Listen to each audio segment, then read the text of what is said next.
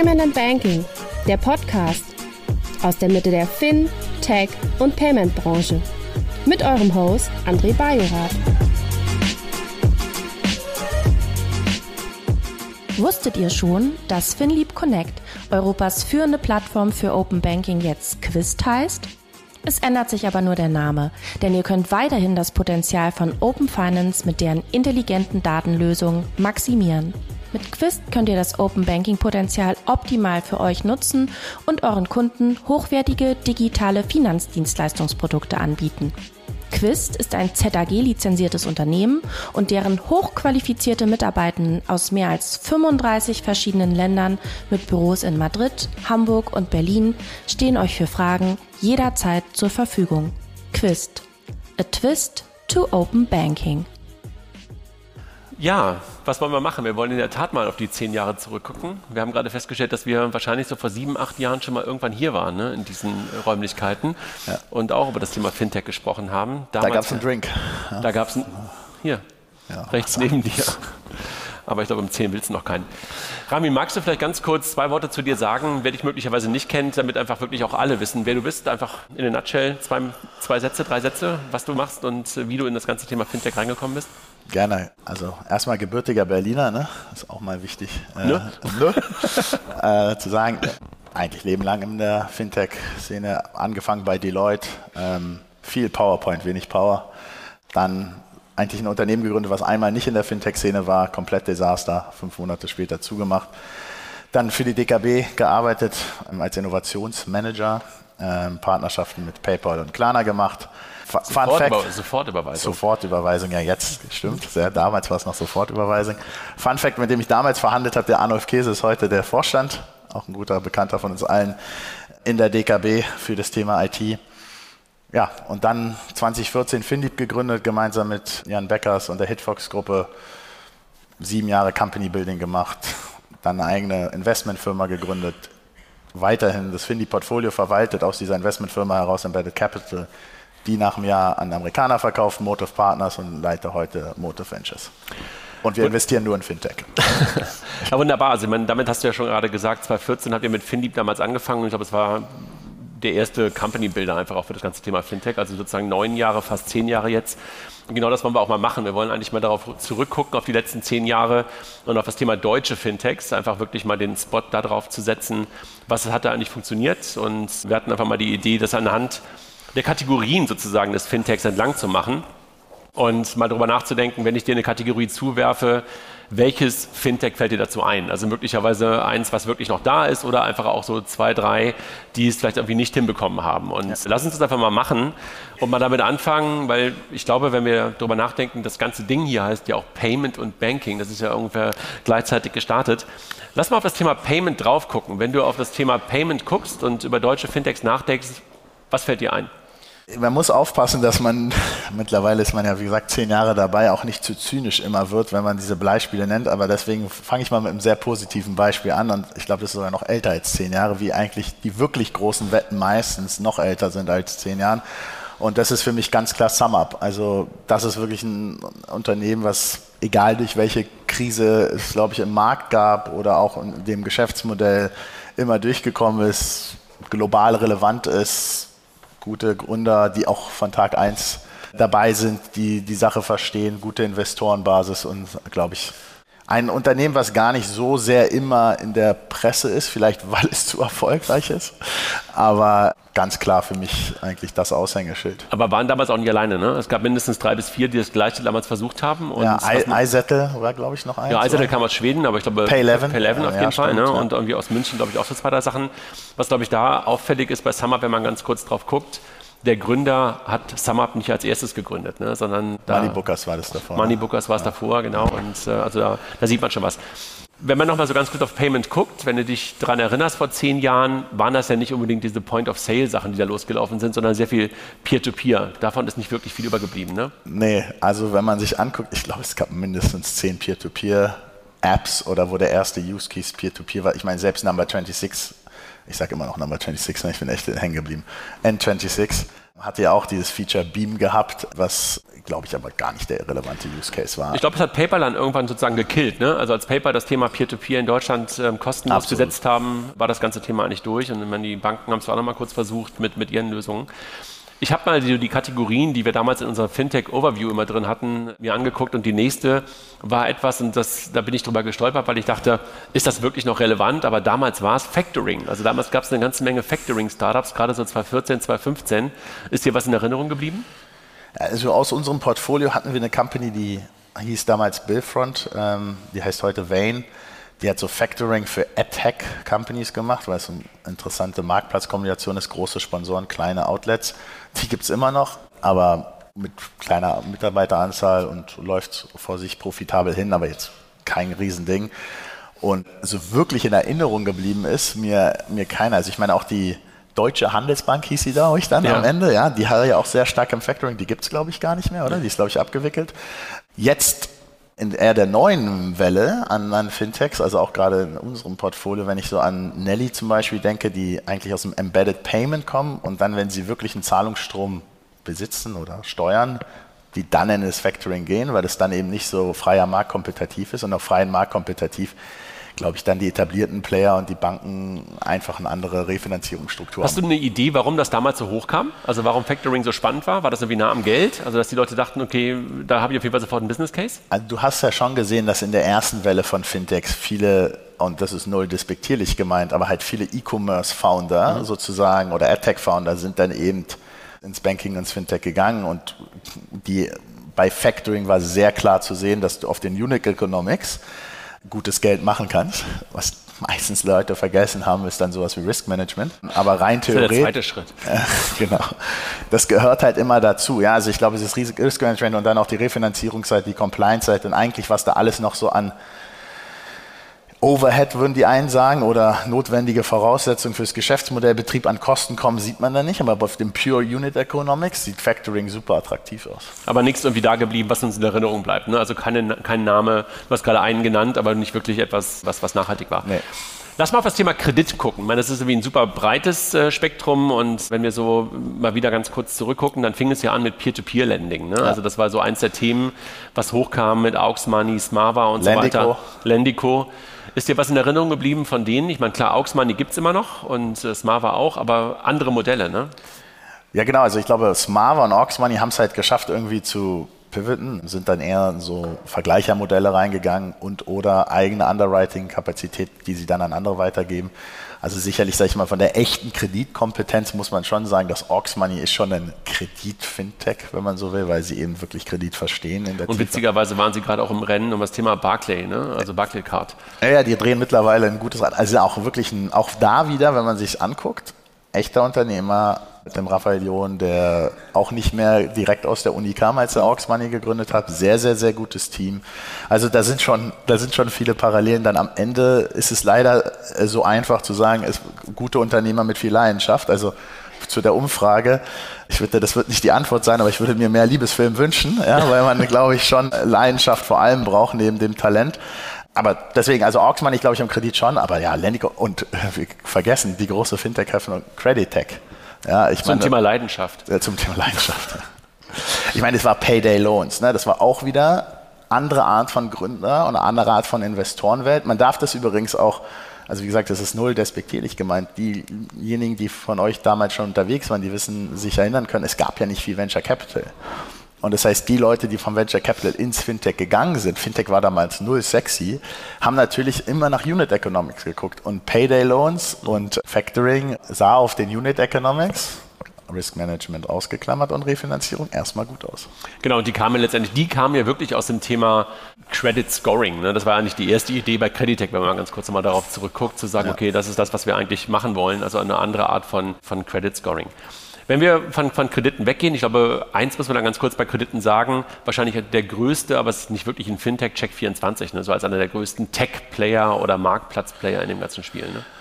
Ja, das, ich glaube bei Check24, also lass mal einfach so sagen, die sind super, super, super, super erfolgreich. An die kommt auch wirklich kaum jemand dran. Aber dann ist eben genau die Frage, ist es Fintech oder ist es eigentlich AdTech?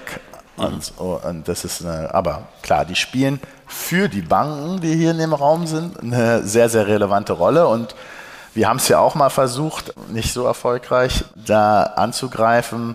Unheimlich schwer, war wahrscheinlich auch am Ende des Tages zu viel des Guten, irgendwie so ein super Unternehmen wie Check24 anzugreifen. Aber hinter vorgehaltener Hand haben die alle gesagt, Banken und Versicherungen, Wahnsinn, wie wir eigentlich in einem Abhängigkeitsverhältnis stehen. Gleichzeitig hatte natürlich auch keiner der Muße dagegen anzustehen. Ähm, aus wirklich in sehr, sehr langen Arten, glaube ich, um da wirklich gegen vorzugehen. Ne? Ja. Das nächste Vertical, was wir auf unserer Liste drauf hatten, war Immobilien. Wenn ich mich daran erinnere, gab es da irgendwie auch einen großen Hype, gerade zum Thema auch wieder Crowd. Ist da was hängen geblieben? Interessanter, also vieles dieser Crowdfunding war ja am Ende der Vermittlung von Mezzaninkapital. Witzigerweise etwas, was jetzt wieder sehr gebraucht wird, aber natürlich mit einem anderen Risikoprofil, wenn man sieht, in was für einer Krise die Immobilienbranche gerade ist.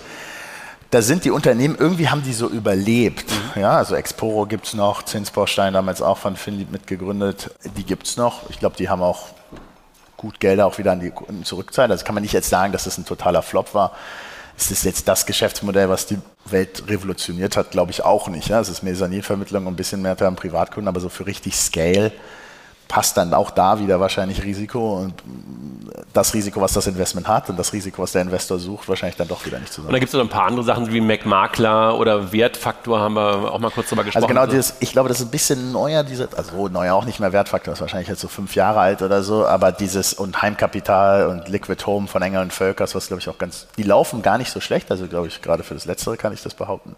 Das ist dieses Thema, dass man eben ein Teilimmobilie, Teilverkauf der Immobilie machen kann. Leidet natürlich jetzt auch ein bisschen unter der Zinswende, aber, aber die gibt's, sind auch, ich glaube, sind schon so ein bisschen auch wie Mezzaninvermittlung klassische Modelle, die versucht wurden, so in die Retail-Landschaft zu bringen.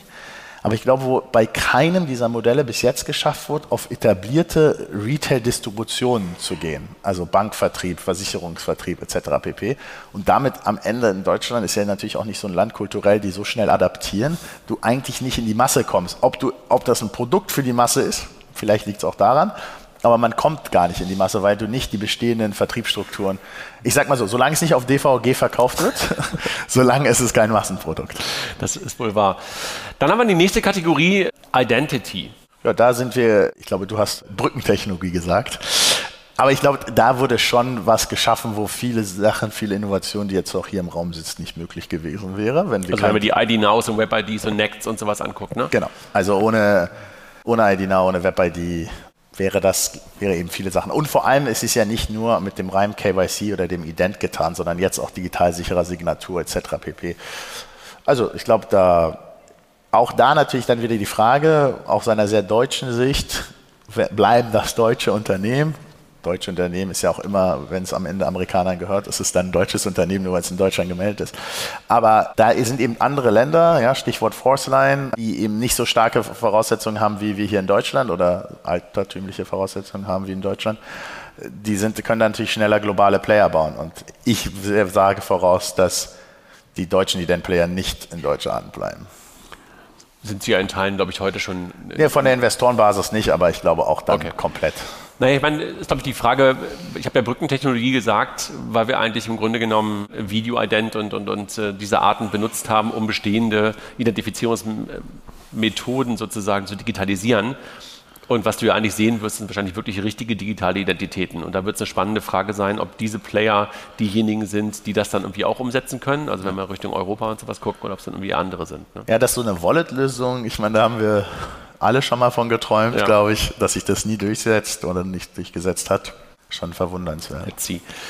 Nächste Kategorie, wenn wir, wenn wir darauf gucken, Insurance. Was ist da hängen geblieben? Also auch viele, viele Startups losgelaufen, damals auch gerade bei den ganzen Maklermodelle, die da unterwegs waren. Ja, also ich glaube, es sind so zwei große Kategorien. Einmal Makler oder äh, Clark, VFox, GetSafe. Und ich würde auch sagen, dass die alle drei, jeder wird da seine eigene Einschätzung zu haben, aber dass die alle drei sehr erfolgreich sind. Meine, am besten kann ich das für Clark sagen, mittlerweile ja auch international unterwegs sieht man auch wieder ein bisschen bei Clark als Geschäftsmodell oder bei überhaupt Brokern als Geschäftsmodell hat sehr, sehr klare Unit Economics mhm. und ist, wir haben bei Finlieb immer darunter unterschieden zwischen Innovation Startups, also Geschäftsmodelle mit einer, wo du noch gar nicht weißt, ob dieses Geschäftsmodell über eine Daseinsberechtigung hat und Geschäftsmodelle, die du nur besser machen musst, weil du weißt, sie funktionieren. Und Clark ist klar in einer zweiten Kategorie. Und deswegen sieht man wahrscheinlich auch, dass diese drei da weil da muss man schon sagen, auch international gesehen, wir sind anscheinend ein Maklerland, äh, auch Makler, sind das, sind das gute Unternehmen. Dann gibt es die vollen Carrier, also die Versicherung. Das ist schon schwer. Also wenn du Otto Nova, Koya, Koya gibt es nicht mehr, aber selbst Koya hat ja einen Luca verkauft, Luca oder Luca? Luco, Luco in Frankreich. Ich meine, die waren von Excel, einer der bekanntesten VC-Investoren weltweit investiert und ich glaube sogar auch Index, wenn ich nicht, ver nicht vertue. Die gibt es auch nicht mehr. Ja, also die Otto Nova, glaube ich, macht mehr, mehr Umsatz wahrscheinlich mit Softwareverkauf, glaube ich. Neo Digital ist möglicherweise noch einer, ne? Neo Digital, ja, ich glaube, weil die es nicht ganz, die machen es ein bisschen anders, vielleicht sogar auch besser als andere, weil sie eben nicht ganz so gehypt rausgegangen sind. Element muss auch noch gucken, wo sie genau dann am Ende landen. Also, ich habe heute auch viele Investoren von Versicherungen und ich meine, die haben diese zehn Jahre Zinswelle einfach weggelacht, weil die einfach so fette Balance Sheets haben, dass es einfach unglaublich ist. Jetzt haben sie gerade wieder andere Themen, aber also Versicherung ist schon ein gutes Geschäftsmodell, wenn man eine ja, was auch wieder Namengeld ist, wie du es gerade beschrieben hast. Ne? Es ist nicht so super innovativ, ne? also ganze Versicherungen zu bauen möglicherweise, aber nee. das Maklergeschäft ist einfach super lukrativ. Ne? Aber auch ein Thema, was wir da vergessen haben, ist zum Beispiel, haben wir auch was versucht, Cybersecurity. Mhm. Da war so Cybersecurity für KMU, ja? war so das Thema, wo auch die Versicherungen alle investiert haben, Makler. Nichts. Also ich glaube, die sind total enttäuschend, wie viel Prämienvolumen am Ende bei rumkam. Ja. Und es liegt immer wieder am Ende und ich glaube, das siehst Vertrieb, du auch wieder. Ne? Äh, liegt immer wieder am Vertrieb. Ja. Es liegt immer wieder am Vertrieb. Dann lass mal auf das nächste gucken, das ist das Thema Sparen und Savings. Das ist ja auch wieder eine sehr deutsche Sache und möglicherweise auch eine Vertriebsfrage. Ja. Da gibt es schon ein paar Sachen, die irgendwie übergeblieben sind. Ne? Ja, wobei wir haben es gestern aufgezählt. Wir haben aufgezählt Raisin, Deposit Solutions, Savedo, Fair.de, heute alles eins. Ne? Genau. Ja, also hat der Tamasch und Team schon sehr gut gemacht. Auch da wieder, ja, Tamasch war schon Partner, glaube ich, bei McKinsey, glaube ich, weiß ich. Seine Kollegen waren auch schon sehr senior, von Anfang an dabei, gleiches Gründerteam. Raisin ist, glaube ich, 13 Jahre alt, 12 Jahre alt. Also einfach, es dauert länger. Du brauchst echt gutes Team haben, was Talent Elf, und Leidenschaft hat. Elf Jahre. Ich glaube, 2012 gegründet. Elf Jahre. Also, die machen einen guten Job. Absolut, keine Frage. Dann lass uns die nächste Kategorie angucken, Investments. Also wenn wir halt äh, sparen und investieren, investieren wir sozusagen trennen, obwohl das teilweise ja ein bisschen überschneidend ist, aber trotzdem gibt es da, glaube ich, auch ein paar ganz gute, ne, die übergeblieben sind. Ja, also ich glaube auch da wiederum, wenn man jetzt mal, sag ich mal, gesamthaft auf Fintech Deutschland guckt, und so man die Top 10 pickt, dann sind da sicherlich Trade Republic und Scalable dabei. Da gibt es auch Sachen wie Warmo, kennt wahrscheinlich der Hälfte des Raums nicht mehr. Und ganz, ganz, ganz viele andere Robo-Advisors, die es nicht geschafft haben. Ich glaube, insgesamt Robo-Advice muss man schon sagen an sich, außer bei Scalable und äh, die profitieren natürlich, die machen ja mittlerweile auch Trading. Wollte ich gerade sagen, ich glaube, der Robo-Advisor-Markt, oder dass die Robo-Advisor am Anfang gemacht haben oder halt Portfolio-Management war ja der Anfang, aber der eigentliche Durchbruch kam wahrscheinlich auch mit dem Thema Trading. Ja, und darf man nicht vergessen, die ING-Partnerschaft bei, bei Scalable. Ne? Ja, und, und, und, ich glaube auch da wieder Gründerteam, ja, von Anfang an dabei, nicht ganz Junior, wieder Leidenschaft, immer dasselbe. Also ihr könnt euch, ja, macht investieren auch vielleicht einfacher. Also meinst du immer nur das Team? Ich fand das ja früher, fand ich das ja so ein Scheißargument, immer nur das Team, aber es leider ist es so, wenn du dich jetzt anguckst, nach zehn Jahren später, ist es so simpel. Ja? Ist, also man muss schon sagen, also aus meiner Sicht sind zwei Sachen. Beim Team brauchst du Talent, klar, Talent, Schrägstrich Erfahrung und Leidenschaft. Und ich glaube, was ich sehr deutlich gelernt habe, die letzten, was natürlich auch im Company Builder lernst, weil ein Company Builder leider natürlich auch ein bisschen dafür anfällig ist, dass du das nicht immer voll hebst, ist, dass es ohne die Leidenschaft auch nicht funktioniert, wenn du Talent und Erfahrung hast. Und, und, und ich glaube, die, die Leute, die eben wirklich, und deswegen dieses, du brauchst echte Gründer und die echten Gründer müssen echt intensiviert sein. Da ist schon viel dran. Das steht natürlich so ein bisschen im, im Gegensatz zu Company Building, aber es ist ein anderes äh, Panel was, oder eine andere Diskussionsrunde, die wir da, glaube ich, gerade aufmachen. Lass uns nochmal die Kategorien durchgehen, weil wir sind, glaube ich, auch schon ein bisschen über der Zeit. Wir haben das Thema Krypto, was nicht zehn Jahre sozusagen in Deutschland ist, aber dann doch schon ein paar Jahre. Gibt es da was, was bei, dir, was bei dir im Kopf hängen geblieben ist an deutschen Kryptos oder muss ich das noch beweisen? Na gut, es gibt Krypto-Companies. Ja. Bitpanda ist ja leider österreichisch. Ja. Gut, ich glaube Bison, also da, Bison vor allem aus dem Hintergrund, dass Stuttgart die Stuttgarter Börse als vielleicht mal reguliertes Unternehmen, wie so eine Börsennummer ist, dann schon mit sehr viel Leidenschaft da reingegangen ist und ich glaube, es auch eigentlich ganz gut macht.